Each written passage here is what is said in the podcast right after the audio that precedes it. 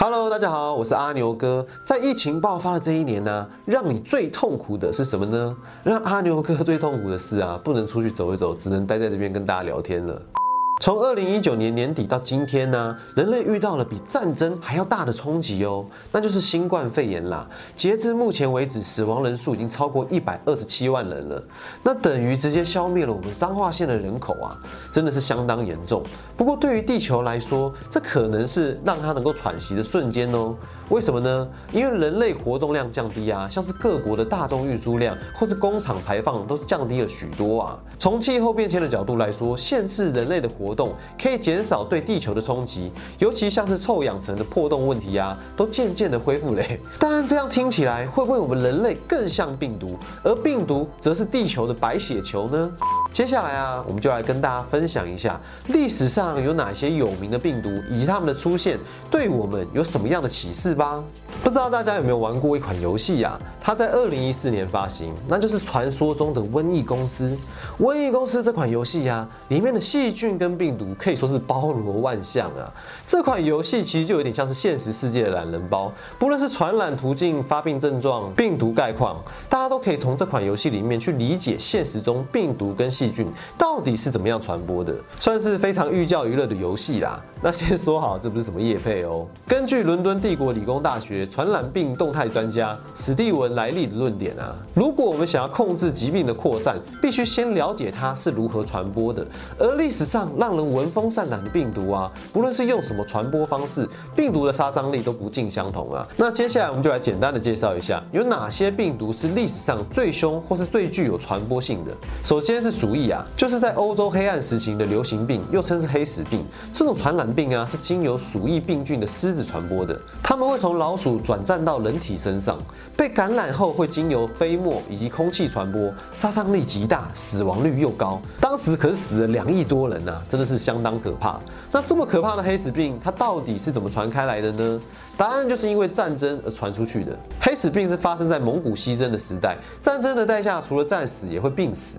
那我们看完鼠疫啊，感觉它已经是个历史了。但其实啊，在二零二零的七月啊，内蒙古就有出现相关的案例哦。只是现在全球的鼠疫病例已经相当少了，因为现在只需要用抗生素就能够得到治愈了，所以我们就没有这么重视了。再来就是第一次有记录发生在一五二零年的天花。这个天花是人类史上最致命的病毒哦，感染者会全身长满痘疮，病毒会通过鼻涕、唾液和痘疮的液体传播。当时啊，至少死了三点五亿人呐。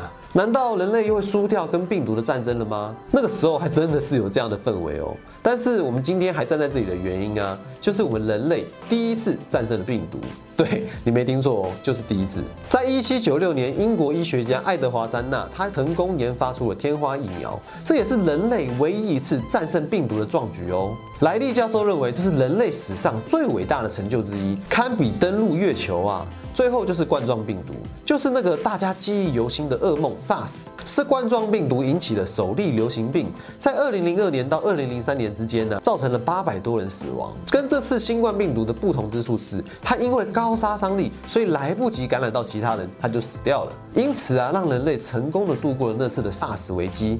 但是现在除了冠状病毒全球大流行以外啊，其实上述的病毒或是古代细菌等，它们其实还存在地球上哦，像是在俄罗斯的永冻层、岩层，或是北极的冰层，而且还有科学家在实验室里面成功的把它们复活喽。像是在二零零五年，就有人把三万两千年前的四极端菌成功复活，难怪会有像恶灵古堡之类的剧情出现啊。那除了古代细菌呢，各国冰层里面都埋藏着很多未爆弹，像是在阿拉斯加就有研究人员发现一九一八年西班牙流感的病毒痕迹，他们推测冰层有可能也有天花、鼠疫以及其他已经走入历史的疾病。冰冰层就像是潘朵拉的盒子一样，只要冰层一融化，或是有人刻意复活他们，就会让人类再次陷入跟病毒之间的战争啊！所以冰层也就像是一部人类疾病史的罗浮宫，被大自然小心的收藏着。冰层里面有着许多病毒细菌，导致很多流行病学专家担心啊。但是啊，另外一方面，现有的病菌是否会因为气候变迁而进化呢？其实我们人类在农耕时代以后啊，就比较少迁移了，所以。很多疾病就比较难造成全球的大流行，虽然有些疾病可能会摧毁一个庄园或是一个小国啊。但大部分除非是透过战争来传播，不然根本传不远啊。但是啊，这次的新冠肺炎，它透过飞机和船来传播，所以它跟科技以及运输发展算是高度相关的。而这次的疫情发生在去年的十二月，全球凛冬将至，宛如僵尸电影情节里面，或是像今年韩国电影的《Alive》一样，大家都足不出户。但这次疫情的出现呢，是否跟气候变迁有关系呢？还是有其他因素？有一本书啊，它在二零一九年的二月出版了，书名是《气候紧急时代来了：从经济海啸到瘟疫爆发》。它出版的用意啊，就是为了要警惕世人，气候变迁的议题是刻不容缓的。但是出书的前期却不被看好，反而被大家误会成作者是在贩卖恐惧啊。但现在事已成真喽，新冠肺炎席卷全球，不论是人为还是自然的结果，气候变迁与病毒这两者的因素是相辅相成的。就像是全球公卫顾问谢赫在《什么让我们致命》一书指出啊，未来的瘟疫部分是全球暖化成了病毒细菌。的温床。另外啊，人类不断开辟自己的生存空间，将野生动物逼入绝境，这就是把自己的快乐建筑在别人的痛苦之上。例如像是艾滋病，它的起源呢，就是在一九七零年代的海地。当时的政府为了开辟高速公路，所以破坏了猴子栖息的丛林，当地的劳工就意外的感染了猴子身上的病毒。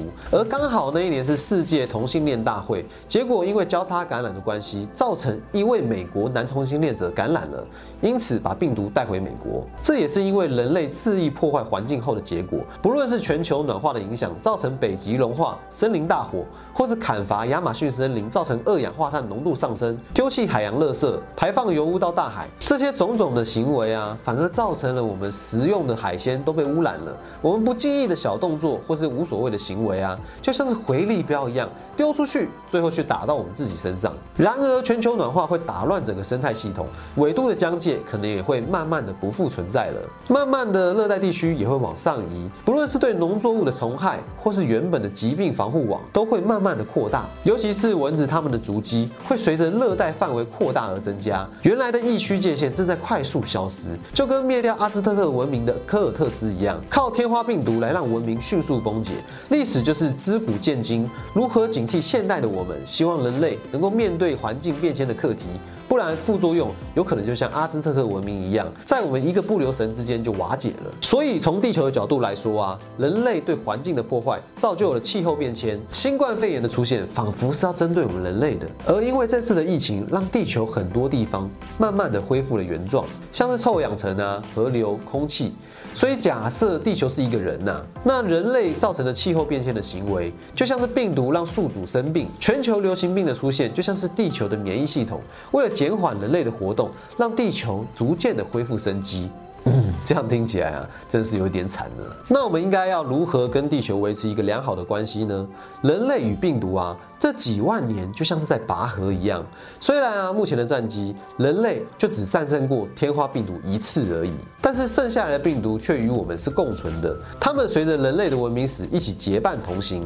那这次的新冠病毒呢？就算大家气得牙痒痒的，也于事无补啊，它还是会存在于地球上。根据相关新闻，各国专家学者认为，虽然全球疫情趋缓，但是美国、印度确诊病例仍在持续的增加，日本也不乐观，东京每天。都有新增一百名左右的确诊，澳洲因在七月突然暴增，所以被迫再度封锁了两个省的边界。因此可以知道，全世界的疫情仍未趋缓啊！而且有许多科学家评估啊，认为新冠病毒不排除有空气传染的可能性。其实台湾已经算是一个平行时空了，要感谢大家以及政府的严格把关。当然，就算是这样，我们也不不能够松懈哦，因为目前评估的结果，多数学者都一致认为啊，新冠肺炎会跟我们共存很长。的时间呢？人类不论是对大海、大地、天空、太空都理解不到百分之五趴，可见我们是多么渺小啊！